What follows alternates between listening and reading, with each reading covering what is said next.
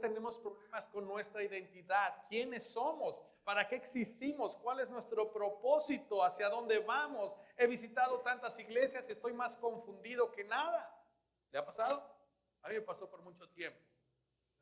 Pero una de las cosas muy importantes e interesantes es que debemos de recordar lo que somos para poder entender el propósito por qué existimos y hacia el destino que el Señor tiene preparado para nosotros.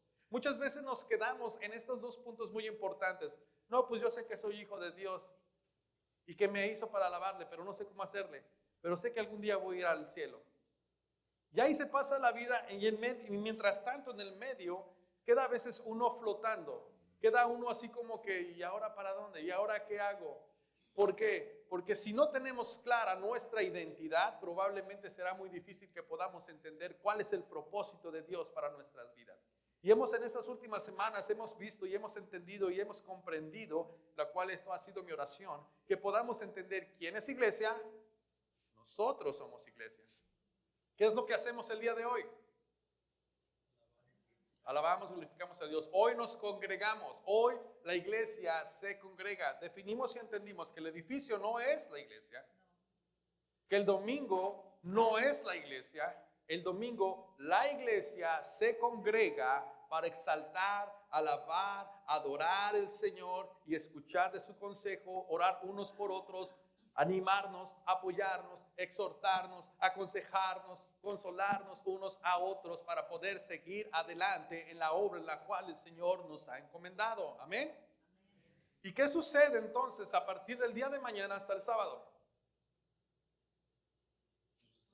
Pues ahí, vamos a trabajar, pastor. ¿Qué más? Vamos a ganarnos, a corretear la chuleta, dicen por ahí, ¿no? La pechuga. ¿Qué hacemos?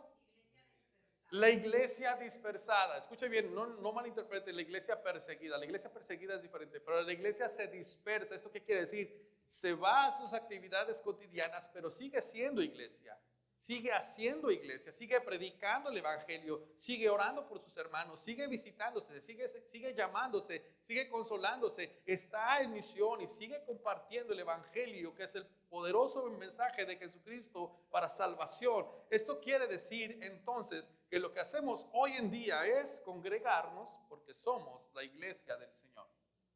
Y entre semanas seguimos siendo la iglesia del Señor y seguimos en misión.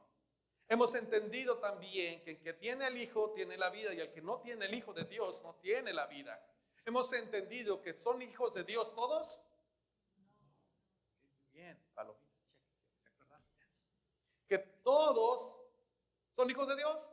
No. ¿Quiénes son hijos de Dios? Según lo que entendimos en capítulo 1 de Juan, el Evangelio de Juan, del capítulo 1, los versículos 11 al 13, que los que reciben a Jesucristo son llamados o se les da el derecho de ser hijos de Dios.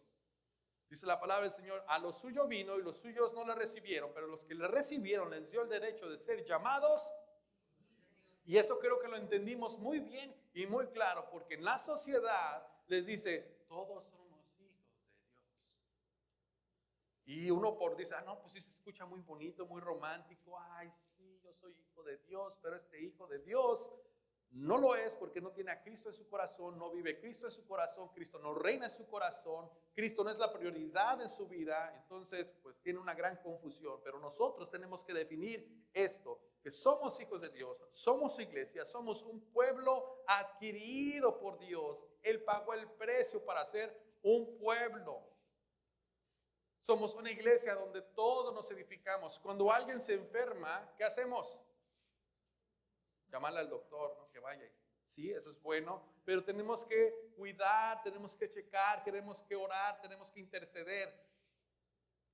Quedamos en esto, o al menos entendimos a través de la palabra del Señor, que el pastor, que Alex Aguilar no es la iglesia, que el edificio no es la iglesia, que los diáconos y los líderes no son la iglesia, son parte de la iglesia y entendimos que en una metáfora que Pablo habla, que la iglesia es como el, cuerpo de Cristo, que todos tenemos un rol y una función dentro del cuerpo de Cristo. En esta ocasión me toca fungir como un rol como pastor, pero esto no es mi identidad. Mi identidad es ser hijo de Dios. Y porque soy hijo de Dios, entenderé que mi rol es esencial Es importante en la edificación de la iglesia de Cristo. Y eso es algo muy interesante porque muchas veces de nosotros tenemos problemas de identidad de lo que somos y los hablamos en los domingos pasados. ¿Qué somos? Hijos de Dios. ¿Y cuál es tu rol? Unos son papás, otros son estudiantes, otros son hermanos, otros son hijos. Son tus roles que Dios te ha dado. Pero tu identidad como hijo de Dios, te voy a agarrar, Dani, aquí está cerquita ya. Ni modo, ah, ya sabe que lo quiero mucho. El rol de Dani no es que es solamente un gran constructor y que tiene su compañía y que es un gran jefe. Ese es un rol solamente. Pero su identidad de él es que es hijo de Dios y esta inspiración y esta identidad va a inspirar a que Dani trabaje y se desarrolle como un hijo de Dios con integridad, con honestidad, con amor, con gracia, con compasión, a modo de que sus patrones o la gente con la que él trabaja diga, ¿qué onda contigo, Dani? Porque eres bien buena onda. Me siento querido, me siento como que eres mi hermano mayor. ¿Por qué? Porque soy un hijo de Dios. Porque soy un hijo de Dios. Y sucesivamente con los esposos, los esposos también son hijos de Dios. Pero su rol es ser esposo. Y cuando su esposa le diga, ay amorcito, ¿por qué eres tan bueno? ¿Por qué eres tan lindo? ¿Eres tan paciente? No te enojas, eres encantador. Mm. ¿Por qué eres así? Porque soy hijo de Dios. Porque he entendido que mi, identidad como hijo de Dios en sus mandamientos me ha instruido en que tengo que amarte, que tengo que edificarte, tengo que cuidarte y algún día te voy a presentar a la presencia del Señor. Y no quiero presentarte con algo que yo me tenga que sentir avergonzado. A ver, esposos, ¿cómo les va? se acabaron los amenes. ¿Qué pasó? Bueno, tenemos que hacer un retiro de hombres, así de casados. Y sucesivamente, las hermanas bien contentas. Pero hermanas, también ustedes tienen un rol importante como esposas de amar a su esposo, de cuidar a su esposo, respetarles y honrarles. ¿Por qué? Porque son hijas de Dios. Amén. Entonces, ven la importancia, no confundir nuestro rol con nuestra identidad. Nuestra identidad influenciará nuestros roles. Y es importante que nosotros como iglesia podamos entender cuál es nuestra identidad cuál es nuestro rol en este tiempo y en esta actualidad. Yo quiero que usted pregunte en este momento a usted mismo, Señor, Dios, ¿cuál es tu propósito para mi vida como iglesia? ¿Le ha preguntado a Señor este 2023? Les invito y va a ver, ay, qué bueno que no le ha preguntado, porque hoy ya como que el Señor la está o lo está desafiando. Señor, ¿cuál es tu propósito para mi vida este 2023? Voy a la iglesia, sirvo, ofrendo, diezmo, pero aún así me siento como medio confundido. Yo quisiera cantar como canta el pastor. No, por favor, desee cosas mejores. Yo canto horrible. Usted lo acaba de notar. Es bueno, sí, es parte de, pero hay algo todavía un poquito más. Yo sé que hay muchos dones y talentos aquí. Si usted es músico, por favor, como le digo, ah, necesitamos bateristas y más cosas. Si usted quiere servir al Señor de alguna forma, hágalo, porque es parte de la edificación de, de la iglesia. Pero la iglesia tiene un propósito muy específico y muy especial. Y si usted nos ha seguido en las redes sociales, específicamente nuestro canal de, Facebook, donde tenemos nuestras noches de estudio, es un canal privado donde no sale al público. Y si usted quiere participar, solamente déjeme saber y con muchísimo gusto me gustaría poder agregarlo. Pero dice la palabra de Dios, si usted puede abrir su Biblia en el libro o la carta a los Efesios, en el capítulo 3, el versículo 10, si alguien necesita una Biblia, levante su mano y me encantaría poder llegarle, dejarle llegar a usted una Biblia. ¿Nadie necesita Biblia? Oh, sí, aquí necesita Biblia. Una, dos, tres. El pastor necesita una Biblia. Biblia? Efesios capítulo 3, versículo 10. Y eso es algo súper importante. Yo quisiera que usted en este tiempo pudiera orar, pudiera meditar, pudiera escuchar a Dios hablar a su corazón. Porque si usted está buscando, Señor, ¿cuál es el propósito de la iglesia? ¿Qué vamos a hacer como iglesia? Y más adelante les voy a compartir la visión 2023. Efesios capítulo 3, versículo 10 dice la siguiente forma. Si usted quiere marcar esa Biblia, quiere subrayarla, subrayarla, se la aconsejo. Y si quiere llevarse la Biblia, no tiene una en su casa, llévese la que tiene. Si se le hicieron llegar, nos encantaría que usted se llevara una Biblia a su, a su casa. Efesios capítulo 3, versículo 10 dice, el propósito de Dios con todo esto fue utilizar a la iglesia para mostrar la amplia variedad de sabiduría a todos los gobernantes y autoridades invisibles que están en los lugares celestiales. Mm, Qué hermosa, hermosa palabra del Señor el día de hoy. Efesios capítulo 3. Probablemente tiene usted una versión distinta a la mía. Yo estoy leyendo la nueva traducción viviente, así como que del siglo 23, siglo, siglo 21, del año 2023. Le voy a leer lo que probablemente usted tiene en sus Biblias. La nueva Biblia de las Américas, la cual me gusta muchísimo, dice Efesios capítulo 3, versículo 10. De este modo, la infinita sabiduría de Dios puede ser dada a conocer ahora por medio de quién? Buscaba un propósito. La infinita sabiduría de Dios puede ser dada a conocer ahora por medio de la iglesia a los principados y potestades en los lugares celestiales, conforme al propósito eterno que llevó a cabo en Cristo Jesús nuestro Señor. Mi hermano, mi hermana, ¿cuál es el propósito de la iglesia? Acabamos de verlo. Acabamos de poder ser testigos que la palabra dice utilizar la iglesia para mostrar la sabiduría, la sabiduría abundante de Dios. Hermanos, qué privilegio tenemos aquellos que somos parte de la iglesia. Hemos sido encomendados, se nos ha dado el gran privilegio de poder dar a conocer la sabiduría hermosa, maravillosa, infinita de parte de Dios a esta tierra un amén ahí, es aleluya. Uh. Ese es el propósito de la iglesia. La iglesia no es la patrulla moral del mundo, porque a veces nos ponemos un rol muy, muy un rol que no nos corresponde en andar diciendo que es malo, que es bueno, quién es el pecador y quién es menos pecador. Y empezamos quizá a ser hasta discriminadores, incluso con nuestros propios hermanos dentro de la iglesia, por la forma en que dicen e incluso hasta sus propias debilidades, porque dentro de nosotros también, como seres humanos, existen algunos puntos débiles que no hemos sido capaces de poder conquistar. Y Dios sigue obrando en nuestros corazones. Y a veces como iglesia asumimos, ah, pecado estaba viendo tal serie de narcos. Eso es malo, pastor. Tiene que estar en disciplina. Espérate. Tranquilo. Tú eres iglesia. Tú estás supuesta a compartir el evangelio transformador de Cristo Jesús. Muestra la sabiduría de Dios. ¿Qué diría el Señor en este momento? Abrazarlo, amarlo, aconsejarlo, restaurarlo, llevarlo a Cristo y que Él camine con el Señor. La iglesia no es la patrulla moral. La iglesia no, se, no está, no tiene la varita mágica para condenar a las personas. Jesucristo mismo dijo, yo he venido al mundo no para condenar al mundo, sino para que el mundo fuera salvo por medio de él. La iglesia no tiene la posición de condenar a las personas, no es nuestro rol.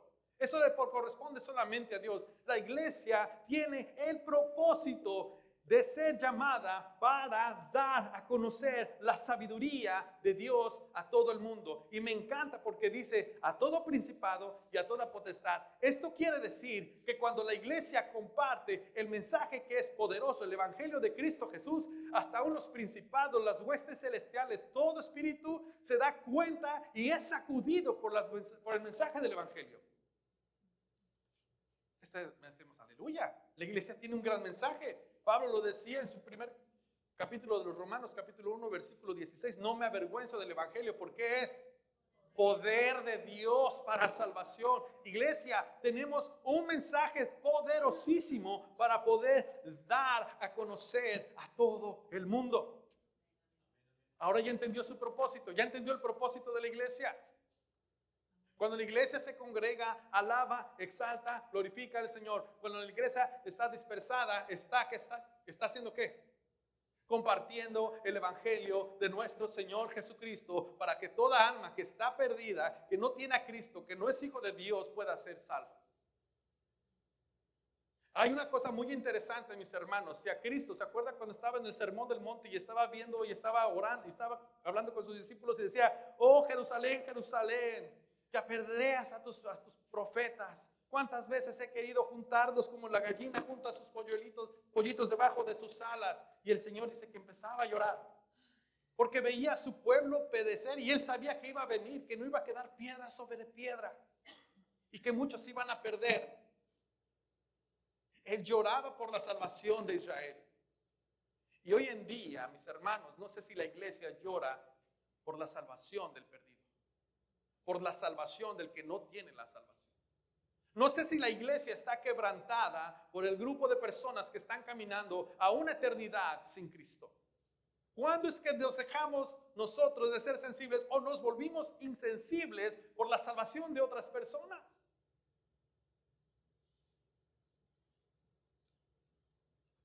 Qué difícil es poder meditar en eso, ¿verdad? Pero es bien fácil congregarse. El problema no es congregarse. El reto es ser iglesia donde quiera que vayamos y cumplir con el propósito que Dios nos ha encomendado.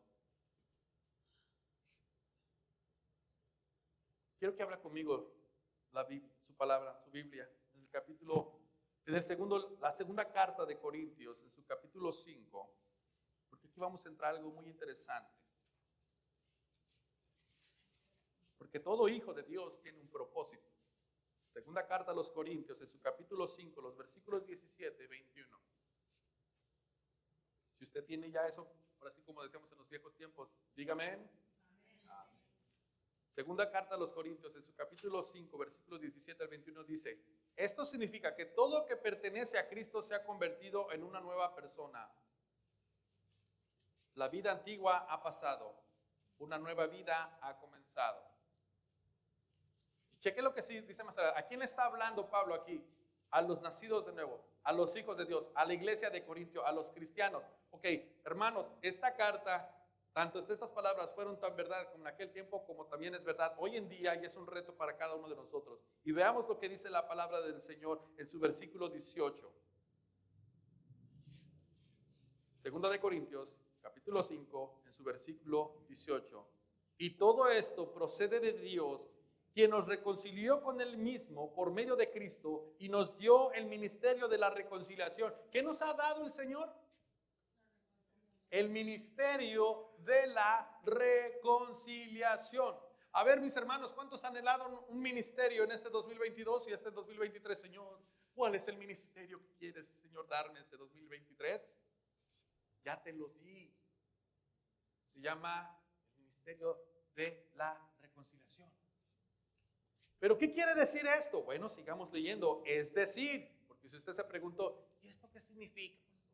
el versículo 19 nos contesta muy, muy hermoso. Es decir, que Dios estaba en Cristo reconciliado el mundo con Él mismo, no tomando en cuenta a los hombres sus transgresiones. ¿Y nos qué?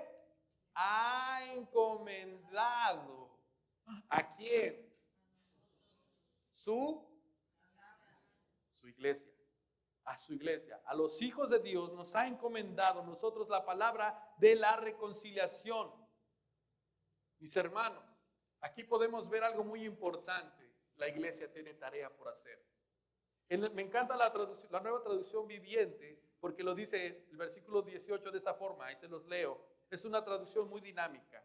Y todo esto es un regalo de Dios. ¿Qué es el regalo de Dios? La salvación. Quien nos trajo de vuelta a sí mismo por medio de Cristo. Y Dios nos ha dado la tarea de reconciliar a la gente con Él. ¿Cuántos quieren tarea este 2023? ¿No quieren tarea?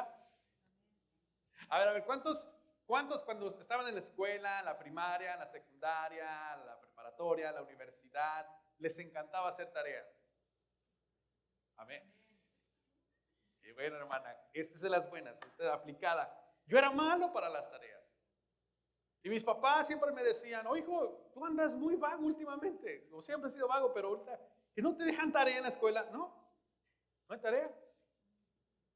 Los maestros tenían junta y se les olvidó darnos tarea. ¿Le pasó igual que a mí? ¿Daba las mismas excusas? ¿O después decían los que los maestros no saben? Por eso nos dejan tarea. Pero aquí no podemos tener excusas delante del Señor. El Señor nos ha dado una tarea fantástica, que es de reconciliar, de reconciliación, de reconciliar a quién? A la gente con Dios.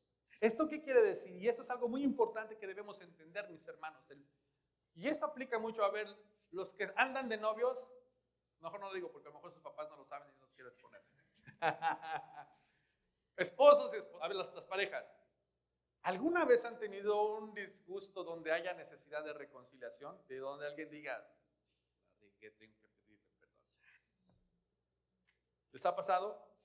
Cuentan los rumores que suceden en los matrimonios No sé si en el suyo ha pasado, pero en el mío, ¿cómo le explico? Donde a veces me equivoco tanto, no a veces, casi siempre, y sabe, y sé que la regué. Y yo soy el ofensor, mi esposa es la ofendida. ¿Quién tiene que empezar el proceso de reconciliación? ¿El quién? Perfecto, ya los esposos. Sí, sí, hermano, sí, el ofensor. ¿Por qué? ¿Por qué lo ofendió? Porque se pasó, ¿no? O sea, oye, exageraste. Le dijiste lo que no tenías que decir. Y lastimaste. Y tu esposa está herida. ¿Quién tiene que empezar el proceso de reconciliación? No, pues primero ella, ¿no? Si me ama. Y me da risa porque a veces el, el proceso de reconciliación del hombre es este. Hola. ¿Ya? ¿Ya qué? ¿Ya se te pasó la enojada? Así como que es nuestra forma de decir, perdóname, amor, lo siento, me equivoqué. No sé, así como que este es mi proceso de perdón. Cuando era pecador antes, ¿eh? ya ahorita el Señor me está trabajando así con que, algo que está mi esposa. ¿Todo bien? Y ella me diría a mí, no sé tú. Ok. Ya, ya, ya estuvo, ya habló. Y yo lo tomaba como que ya me perdonó. Ya di el mensaje que tenía que hablar. Ya le mostré que no tengo, que no guardo resentimientos. El ofensor mostrando que no guardas resentimientos. Es interesante porque en la vida del ser humano no es nada distinto. ¿Quién ofendió a Dios? ¿Quién ofendió a quién? El hombre ofendió a Dios al serse rebelde y al no acercarse a Dios y no aceptar su perdón, su gracia y su reconciliación. ¿Sigue la humanidad ofendiendo a Dios? Y después dice, pero es que Dios no nos ama. Oye, ya, te puso un camino. ¿Quién inicia la reconciliación entre Dios y el hombre? Dios, entregando a su Hijo Jesucristo como instrumento de reconciliación entre el hombre y Dios. Y Jesucristo dice, ay, ¿yo por qué, Señor? Acaba con ellos y hagamos otra creación mejor. Total, rebeldes, al rato no vez se van a equivocar. No, no dijo eso, ¿verdad, el Señor Jesucristo? No dice eso mi Biblia. Nuestra Biblia dice que Él se sometió a la voluntad del Padre, dejó, se despojó de toda su gloria y se humilló y tomó forma de siervo, de esclavo y habitó entre los hombres. Y vimos su gloria como la del unigénito Hijo de Dios. Y él sabía que venía a pagar un precio que no merecía, pero nos muestra el amor del Padre. Mm. ¿Cuánto Dios nos ama, hermanos? ¿Cuánto Dios nos ama? Si usted dudaba que Dios le amaba, déjeme decirle, este es un acto maravilloso donde nos recuerda que a pesar de que nosotros ofendimos a Dios, Él prepara un camino para reconciliarnos con Él.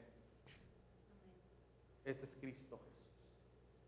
No sé cómo esté tu relación con Dios últimamente, pero si necesitabas algo el día de hoy para, decir, para experimentar el amor de Dios, considera esto. Señor Dios Padre ha hecho todo lo posible para poder reconciliarte con Él y empezar de nuevo una relación genuina. Se llama Cristo. Y si tú no tienes a Cristo en tu corazón, déjame decirte una cosa, sigues enojado con Dios, ¿eh? Y Dios sigue enojado contigo. Y va a descender la ira de Dios. Y lo decían durante las semanas, pero ¿cómo Dios siendo tan bueno nos va a mandar al infierno, pastor? ¿Qué tipo de Dios es ese? ¿Lo han escuchado? Sí. Ok. Recuerden que nosotros por naturaleza nacimos pecadores. Y hay un pecado dentro de nosotros y ya hay un destino. ¿Cuál es el destino? La muerte espiritual. Una eternidad sin Dios, el infierno. O sea, ya, ya, ya por default estábamos en camino hacia allá. Pero Dios hace que Cristo aparezca y nos dé el way out, la salida y una reconciliación con el Padre.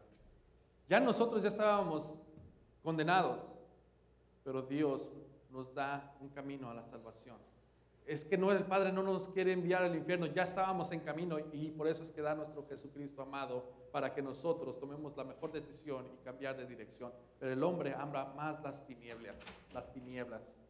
Es muy importante entonces, mis hermanos, poder entender quien inicia la reconciliación es Cristo, es Dios. Y el Señor nos ha dado un ministerio maravilloso a nosotros como iglesia poder proclamar este ministerio de reconciliación con el mundo. Cheque lo que dice el versículo 20. ¿Listos? Ahí les va. Por tanto, o sea que ya entendiendo esto, que tenemos tarea, que tenemos un compromiso con Dios, somos qué? Ande. Somos embajadores de Cristo, como si Dios rogara por medio de quién? En nombre de Cristo les rogamos que reconcíliense con Dios. Esto quiere decir, mi hermano, mi hermana, usted no solamente es cualquier servidor o servidora, un embajador, embajadora de Cristo.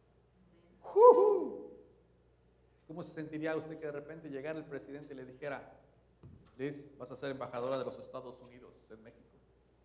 No, Liz se va a comprar las mejores zapatillas, los Gucci, todo la embajadora Liz. Den la bienvenida a la embajadora. Y Liz, pues bien contenta, ¿no? Pues un orgullo, sería una hermosa bendición. Así, wow, soy representante, embajadora de uno de los países o el país más poderoso de todo el mundo. ¿A poco no? ¿No sentirían usted contento? Yo me sentía así como, pero somos embajadores del Rey de Reyes, mis hermanos y mis hermanas. Esto quiere decir que detrás de nosotros hay una autoridad maravillosa y poderosísima que nos respalda y somos enviados para enviar el mensaje de salvación. Esto que me encanta cuando dice esta parte, al que, por tanto, somos embajadores de Cristo, como, como si Dios rogara por medio de nosotros. Dios utilizará a su iglesia para decirle al mundo, arrepiéntete. Hay camino, hay esperanza, hay salvación. Vas a una eternidad. No quiero que vayas a una eternidad sin mí. No quiero que vayas a la perdición. Arrepiéntete, hay una esperanza, hay un camino para reconciliarte con el Padre. Solamente tienes que rendir tu vida y reconocer que eres pecador y que necesitas a Cristo en tu corazón. Ese es el mensaje de nosotros. Nada más. La iglesia solamente da este mensaje. No tenemos que andar diciendo qué va a pasar en el 2023. El 2023 el Señor me muestra que habrá una devaluación. Hermano, Seamos honestos. La iglesia tiene que predicar lo que está diciendo aquí, el Evangelio de Cristo. A mí me da tristeza ver a veces, muchísimas ocasiones, hermanos o hermanas que están viendo, por ejemplo, las redes sociales, qué va a pasar en el 2023 si Rusia es el oh, y que el Magog y que el anticristo saldrá de aquí y pasan horas con la escatología y ya están más nerviosos que olvidaron ya su identidad y que ya no están haciendo la tarea que corresponde.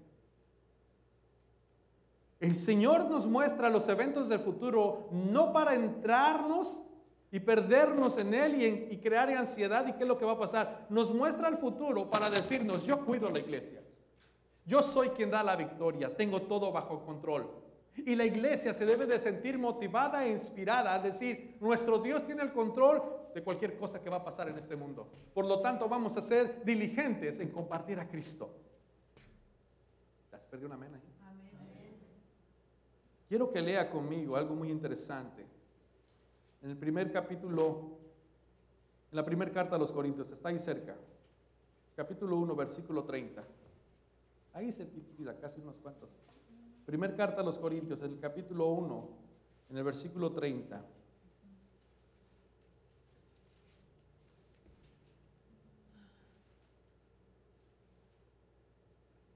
Capítulo 1. Perdón, perdón, perdón. Sí, no, sí, sí, 1 Corintios capítulo 1, versículo 30 dice, pero por obra suya están ustedes en Cristo Jesús, el cual se hizo por nosotros sabiduría de Dios y justificación, santificación y redención para que tal como está escrito, el que sea gloria, que se, el que se gloría, perdón, se gloríe en el Señor. Cristo es la sabiduría del Padre. Cristo se nos ha dado a nosotros para que nosotros compartamos a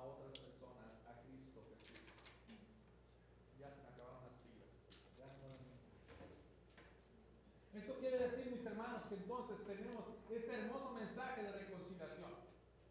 Esto quiere decir que la iglesia no debe de salir o de descuidarse en otras cosas que no convienen, que puede ser muy tentada a hablar de cosas que no convienen. Y podemos ser distraídos de una forma como ahorita, esto que me están distrayendo, nos acaban las filas, pero no podemos negociar lo que hemos sido llamados al Evangelio de nuestro Señor Jesucristo.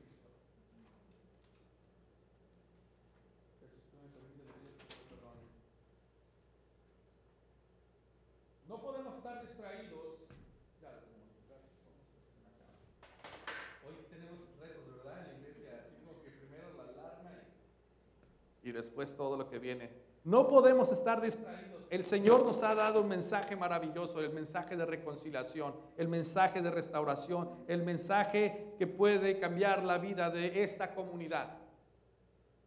El mensaje que Crystal Lake necesita escuchar. Dios quiere que cada uno de sus siervos y de sus siervas, Dios quiere que su iglesia se comprometa en un ministerio restaurador de la predicación, de la enseñanza y de la aplicación del Evangelio, amada iglesia. Ahí se perdió otro amén. No se preocupe, viene la revancha.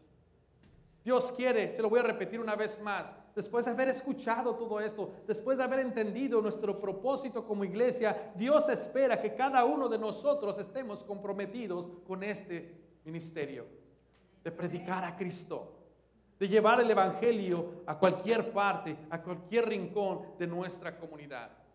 Y aquí es donde quiero aprovechar para poder presentar a ustedes la visión de 2023. ¿Entendemos cuál es nuestro propósito como iglesia? ¿Entendemos nuestra identidad como hijos de Dios? ¿Entendemos a qué hemos sido llamados? ¿Entendemos la invitación de Dios a un compromiso con Él? Tres amenes, los voy a apuntar. Gloria a Dios. Porque a veces nosotros sentimos que nuestra vida vale demasiado como para desperdiciarla en esto. Sin embargo, la palabra del Señor, me encantan las palabras de Pablo donde decía, si mi vida sirve para algo, la voy a utilizar para el Evangelio de Cristo Jesús y darlo a conocer. Si no, no sirve de nada. Wow. ¿Cómo piensa un hijo de Dios? Ha entendido que su hermoso ministerio y su hermoso llamado como hijo de Dios es predicar a Cristo donde quiera que vaya. Y en esto se glorifica el Padre. En este 2023, ahora sí, vénganse las imágenes. Usted sabe que estamos en Crystal Lake, estamos en McHenry County. Y supuestamente McHenry County, no sé si me puedes ayudar con los slides ahora sí, Adrián. Ahora sí. Por ahí viene. Crystal Lake es una de las comunidades, o es la ciudad creo más ocupada industrialmente y negocios dentro del condado de McHenry.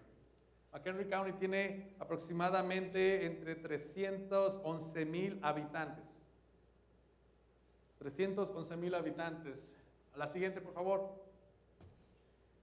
La siguiente. Eso es McHenry County. Gracias, gracias, hermano. Eso es McHenry County. McHenry County está con esas ciudades súper importantes. Harvard, Harlan, Wonder Lake, Richmond, McHenry. ¿Quiénes vienen de Woodstock? Por aquí tenemos unos de la República de Woodstock. Perfecto. ¿Quiénes vienen de McHenry? McHenry tenemos por aquí. Eh, McHenry presente. Yes, yes, yes. ¿Alguien de, de Hunley? ¿No? ¿De Merengo? ¿Kerry? ¿Merengo? Ahí está Merengo. Ah, Merengo presente. La República de Merengo. Elgin. Elgin no es de McHenry, pero aquí nuestros hermanos de Elgin. Y Crystal Lake. Crystal Lake, aquí está presente. Yes. Todo esto es McHenry County y hay aproximadamente 311 mil personas. El porcentaje de comunidad latina en McHenry County es 12.5%.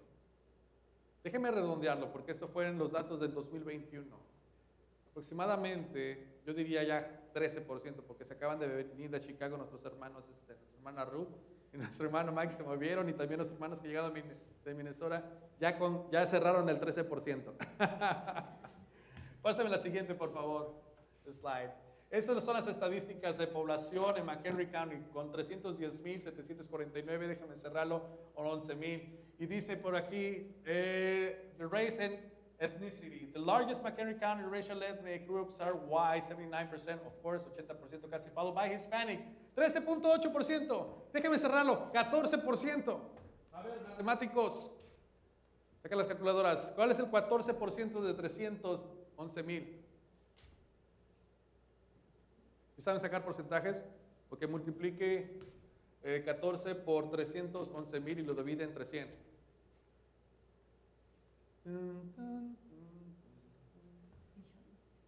¿No? Estamos hablando aproximadamente de... Creo que ya tengo los resultados. Pase la siguiente slide, por favor. Bueno, este es Crystal Lake. Este es Crystal Lake. Y está rodeado de estas pequeñas ciudades. Entonces quedamos que 311 mil por 14 entre 100, 43.500 personas latinas en el condado de McHenry. Solamente las que están en el censo. Hay personas que no se inscribieron en el censo. Y personas nuevas que han estado llegando. Algunas personas han venido de Colombia, de Venezuela, que están buscando refugio. 43 mil, déjenme cerrarlo 44 mil. 44 mil hispanos. Cuando nosotros nos movimos a Crystal, aquí Crystal Lake, hace siete años, eran aproximadamente 33 mil personas latinas en todo lo que es McHenry County. Pero interesantemente, Crystal Lake tiene un grupo de, habitantes. Pase la siguiente slide, por favor. Crystal Lake tiene una población aproximadamente de 40 mil personas, donde el 12.5% son hispanos. Cuando nosotros nos movimos a siete años aquí a Crystal Lake, a mí me decían, ¿estás loco? Va a ser una iglesia hispana en Crystal Lake, puro güero. Y en ese tiempo había solamente como 3 mil hispanos en Crystal Lake. ¿Cuánto es el 13% de 40 mil personas? Usted multiplica 13 por 40 y lo divide entre 100. ¿Cuánto es? 5.200. Aquí en Crystal Lake existen 5.200 personas latinas. No sé cuántas sean creyentes, no sé cuántas conozcan a Cristo como su Salvador. Pero una cosa sí le digo, Jesucristo tenía mucha razón cuando decía, la mies es mucha y los obreros son demasiados. No, son pocos. Cinco mil personas en Crystal Lake. Casi se duplicó a comparación de hace siete años. Pregunta es, ¿quién les va a decir que ellos les ama a Cristo? ¿El pastor?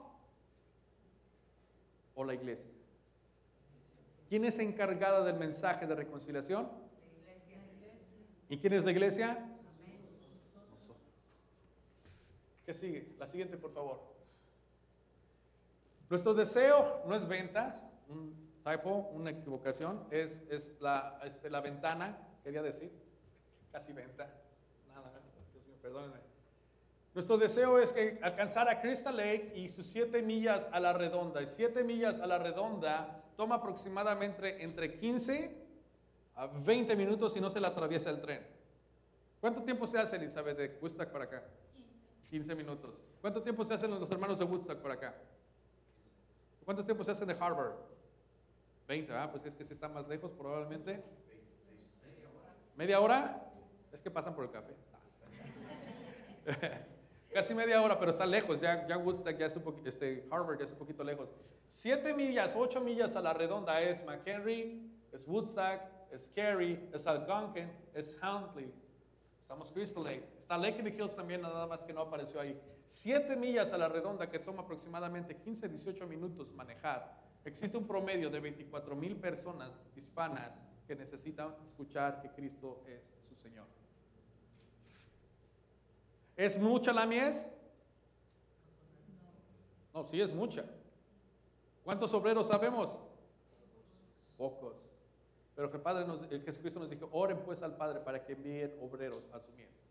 Y si usted está hoy aquí en, este, en esta tarde, es porque Dios quiere llamarle, decir, es la hora de comprometernos e ir por estas 24 mil personas. No sé cuánto tiempo nos va a tomar alcanzar 24 mil personas, o no sé si podamos sostener aquí 24 mil personas, pero yo sí estoy orando al Señor para que nos dé, aunque sea un porcentaje. Si somos buenos diezmadores, ¿cuál es el 10% de 24 mil? 2.400. Pastor, pero 2.400, ¿dónde vamos a meter 2.400 aquí? Bueno, tenemos tres saques que el Señor nos ha regalado para un propósito. No crean que es casualidad, el Señor nos regaló este lugar ya hace un año, porque Él tiene un propósito, Él tiene una visión y Él está invitando a su iglesia a que se comprometa al Evangelio de Cristo Jesús.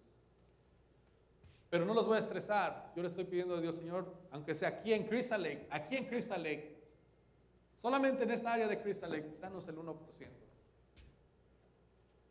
¿Cuánto es el 1% de 5 mil? 500, ¿verdad? 500 personas. El 1%. Pongamos que estamos aquí unas que 25 o 30 personas más las que hace falta que lleguen de vacaciones algunos que están enfermos hoy. Pongo usted de 40 personas adultas, lo dividimos y al año tendríamos que estar invitando al mes, al mes media persona. O sea, ¿cómo les digo? Como hijos de Dios tenemos la responsabilidad de tirar la semilla. ¿A cuántas personas puedan escuchar el Evangelio de Cristo Jesús? El Espíritu Santo ya está trabajando y sabe quiénes son los que tendrán que ser salvos.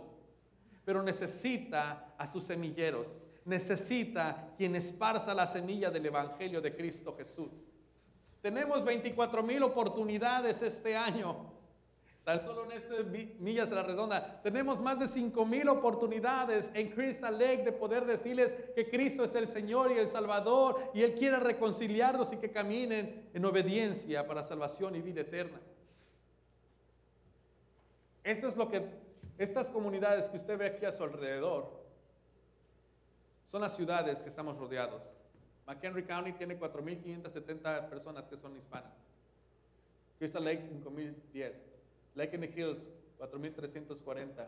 Huntley, 2.870. Woodstock, 5.490. Cary, 1.660. Los 7 millas alrededor. Este Harvard tiene aproximadamente como 6.000 personas. Se lleva así como que el premio mayor. Pero es interesante ver cómo Crystal Lake tiene más gente latina que pudiéramos a veces nosotros pensar que McHenry o Lake in the Hills u otro lugar. ¿Por qué? Bueno, la pregunta es esta, ¿por qué Iglesia Base está aquí? la respuesta. Hace tiempo estábamos haciendo un estudio cuando empezamos a plantar esta iglesia y decimos, Crystal Lake es el lugar donde hay muchos restaurantes hay mucho comercio y hay mucho trabajo. Y donde hay comercio y donde hay trabajo, ahí está nuestra gente. Hoy me podrán llamar loco, porque me dijeron algunos, son ahí, o sea, es medio tontito, no, hay sabiduría y que, hay, casi no hay gente latina. Le digo, va a estar y está creciendo el 1%. Y nos ha costado muchísimo como iglesia poder consolidar a nuestra congregación. De hecho, compramos este edificio durante la pandemia. Ustedes lo saben muy bien, ustedes vio el lugar. Y, yo, y nos lo regalaron básicamente, bueno, casi no, porque seguimos pagando el mortgage. Pero este lugar, es, para testimonio de Dios, les comparto, este lugar estaba en el mercado en 750 mil dólares. Son tres acres y la casita que está a un lado. Y el Señor nos los concede por 300 mil dólares. ¿Es o no es una obra de Dios esto? Y con un interés del 3.3%, que sube hasta el quinto año, hasta el 5% de ahí no se mueve más. ¿Es o no es un regalo de Dios esto? ¿Dios está comprometido con su iglesia? Sí. La pregunta es, ¿la iglesia está comprometida con su Señor? Amén. Hay un amén. Dos amén. Ahí van así como que... locomotora. El Señor nos ha mostrado su amor por su iglesia. El Señor nos ha mostrado el llamado a la iglesia. El Señor nos ha dado claridad de lo que la iglesia tiene que hacer.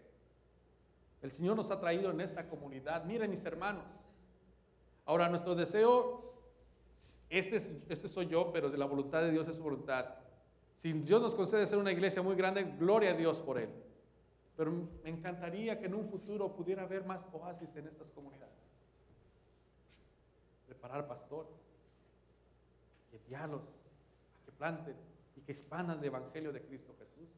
¿Por qué no algún día hacer otra comunidad de fe en Harvard? Porque también grande es la comunidad de Harvard. ¿Por qué no algún día ir a Woodstock? Mire nada más, 5.490 personas.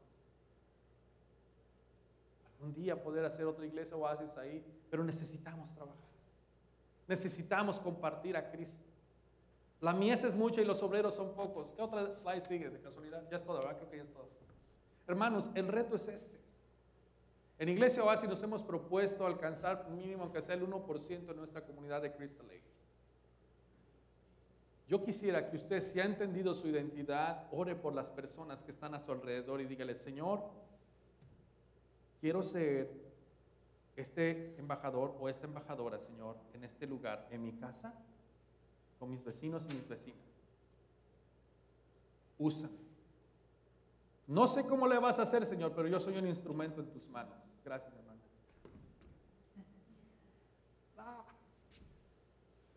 ¿Cuántos quieren ser ese instrumento en las manos de Dios? ¿Están seguros? ¿Están seguras? Porque ese es un compromiso con Dios, no conmigo. Usted no se está comprometiendo con Alex Aguilar, ¿eh? Usted se está... Dije Alex y empezó Alexa a volverse loco. Usted se está comprometiendo, el Señor le está llamando. Y decir, yo te he dado esto. Esta es tu posición. Este es tu compromiso. ¿Estás dispuesto a tomarlo como hijo de Dios? Pablo decía, pues de qué me sirve la vida, Señor, si tú no estás conmigo.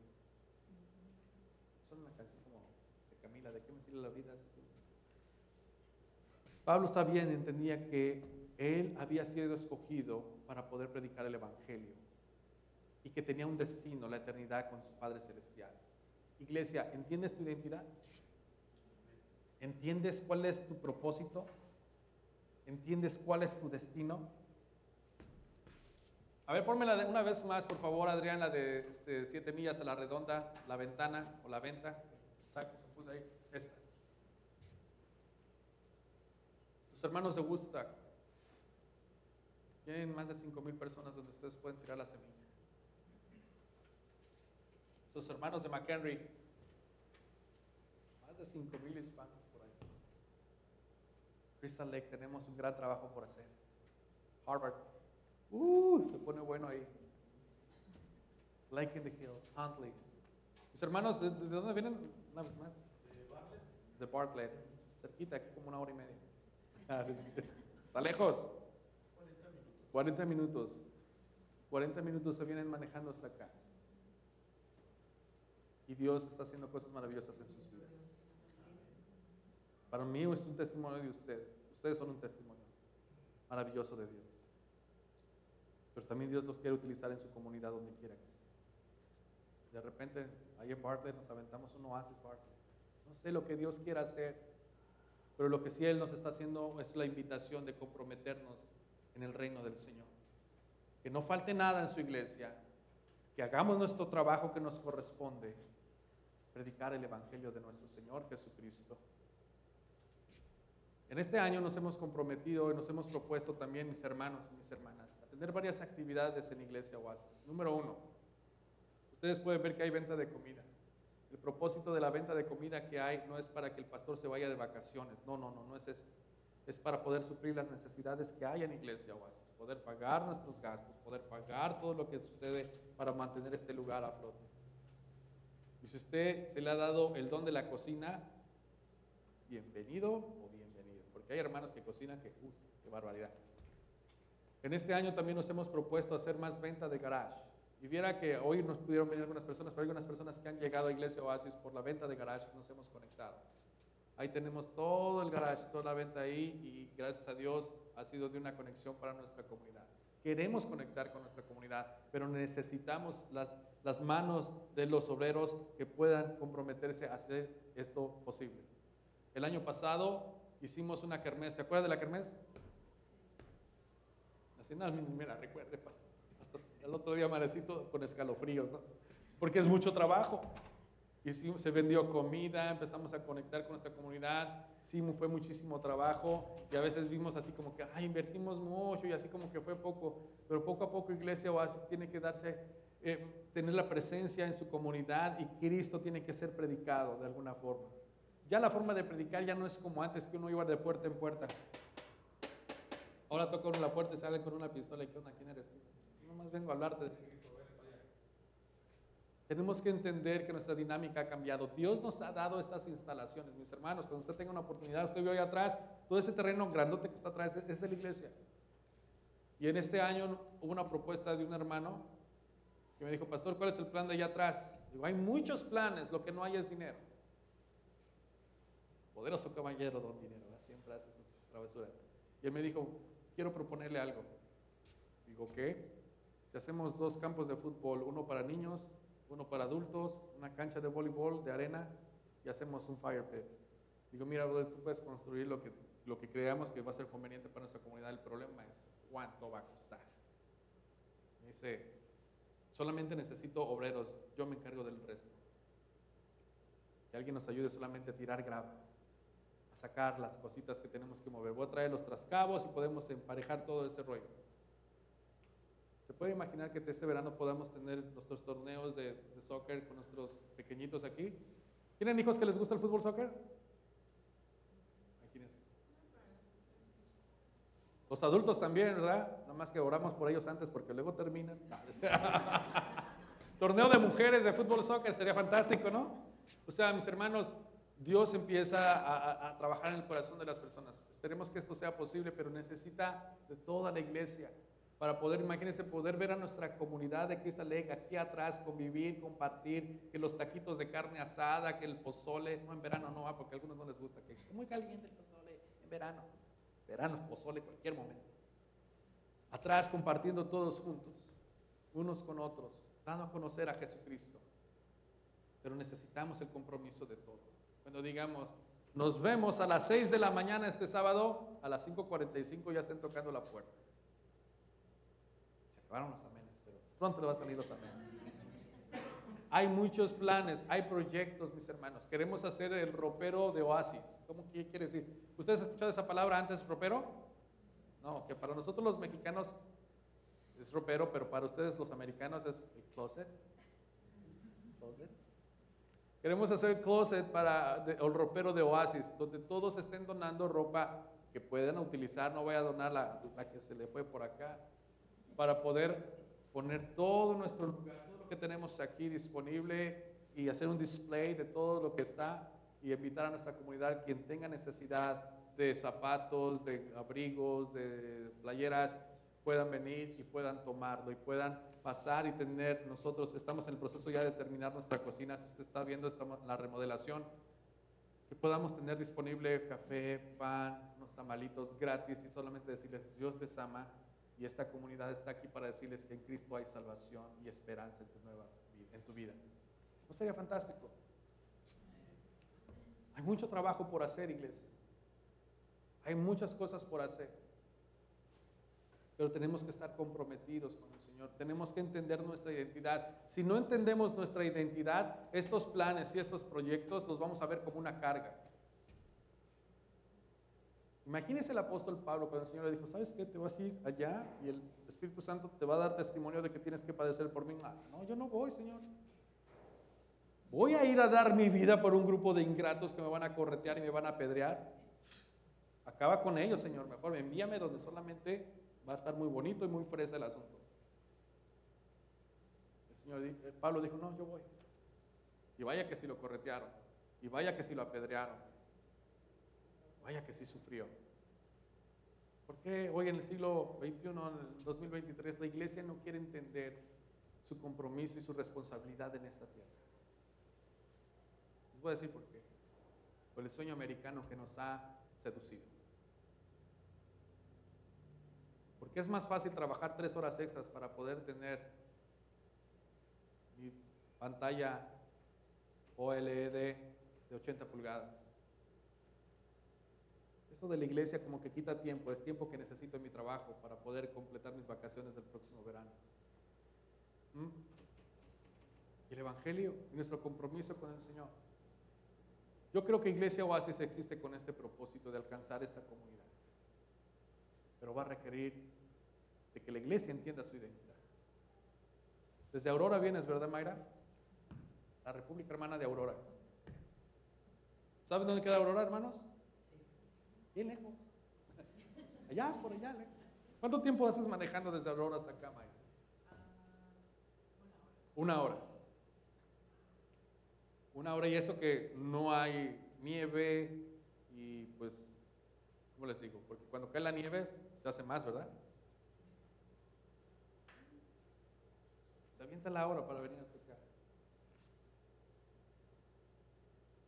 Deseando que sea de bendición para ti todo esto, Mayra. Pues me imagino que de algo el Señor ha estado haciendo en tu vida como para que manejes una hora hasta acá en Oasis. Pero mis hermanos, yo les animo a esto. Siéntese y conozca a quien está a su lado. Usted se sorprenderá de las historias que Dios está haciendo. Pero no se queda ahí, sino queda en una responsabilidad a tomar nuestro papel para ir por nuestra comunidad. La historia de Oasis no ha terminado y la historia de Dios no ha terminado todavía.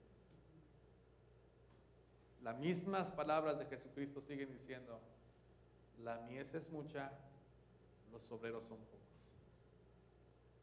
Oren pues al Padre para que envíe obreros. Y en esta parte, este enero, como usted sabrá, nos hemos propuesto todas las noches, aunque sea por Zoom y, las, y Facebook, estamos orando todas las noches a las 8, 8 y media, a veces 7 y media. Y estamos orando, estamos pidiendo al Señor, obra, obra poderosamente.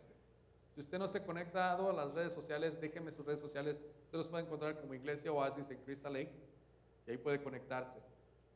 Mándeme un friend request, Alex Aguilar. Usted me va a ver, ver ahí montada en un caballo, bien bonito. Y esto ahí usted puede, yo lo voy a agregar al grupo para que usted vea las oraciones pueda ser parte y compartir junto con nosotros.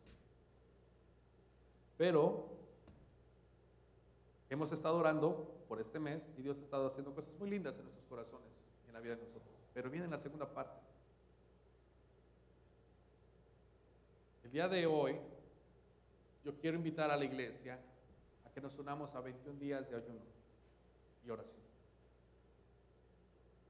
Que nos hagamos a un lado de toda distracción. Si usted viera, me imagino que tiene un teléfono inteligente.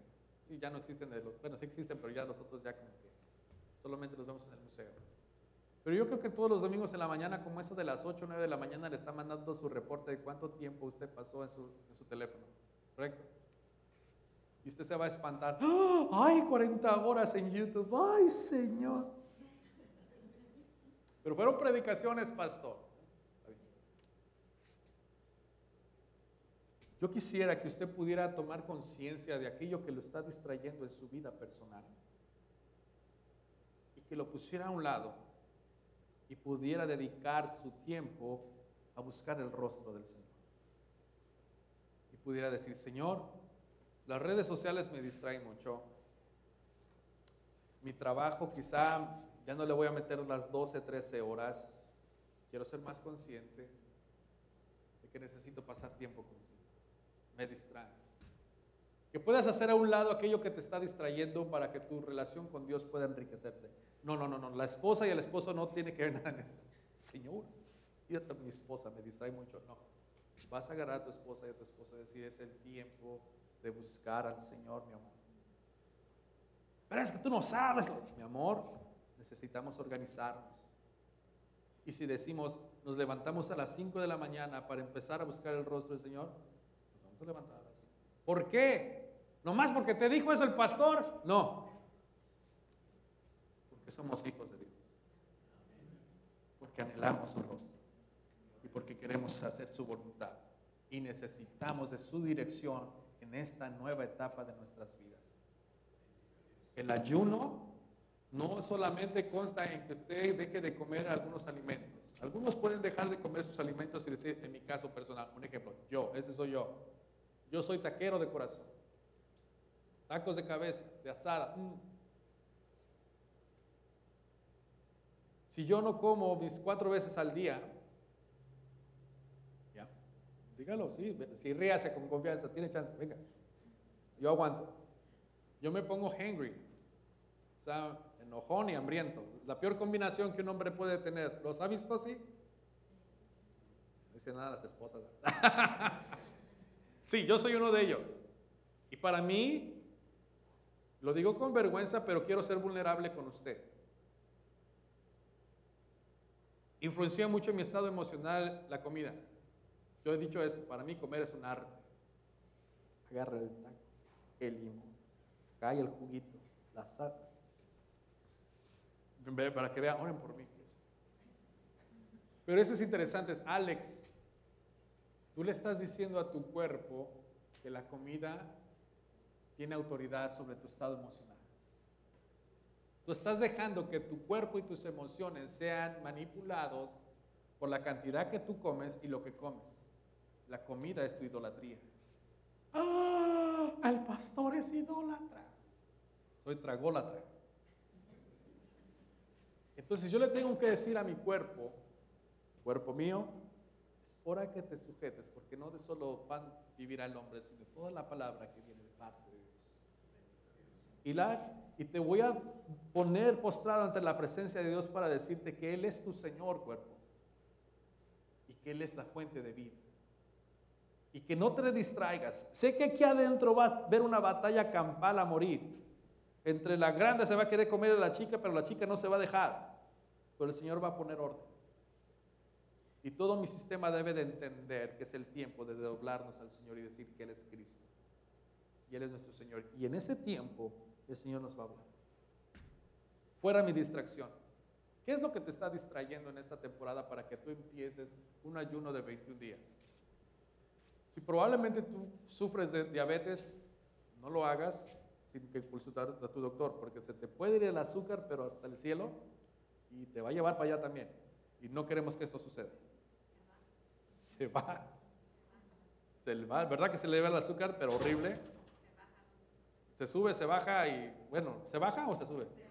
Se baja y nos lleva para arriba, después viene hasta abajo. No está bien eso. ¿Qué tipo de ayuno una persona con diabetes puede hacer?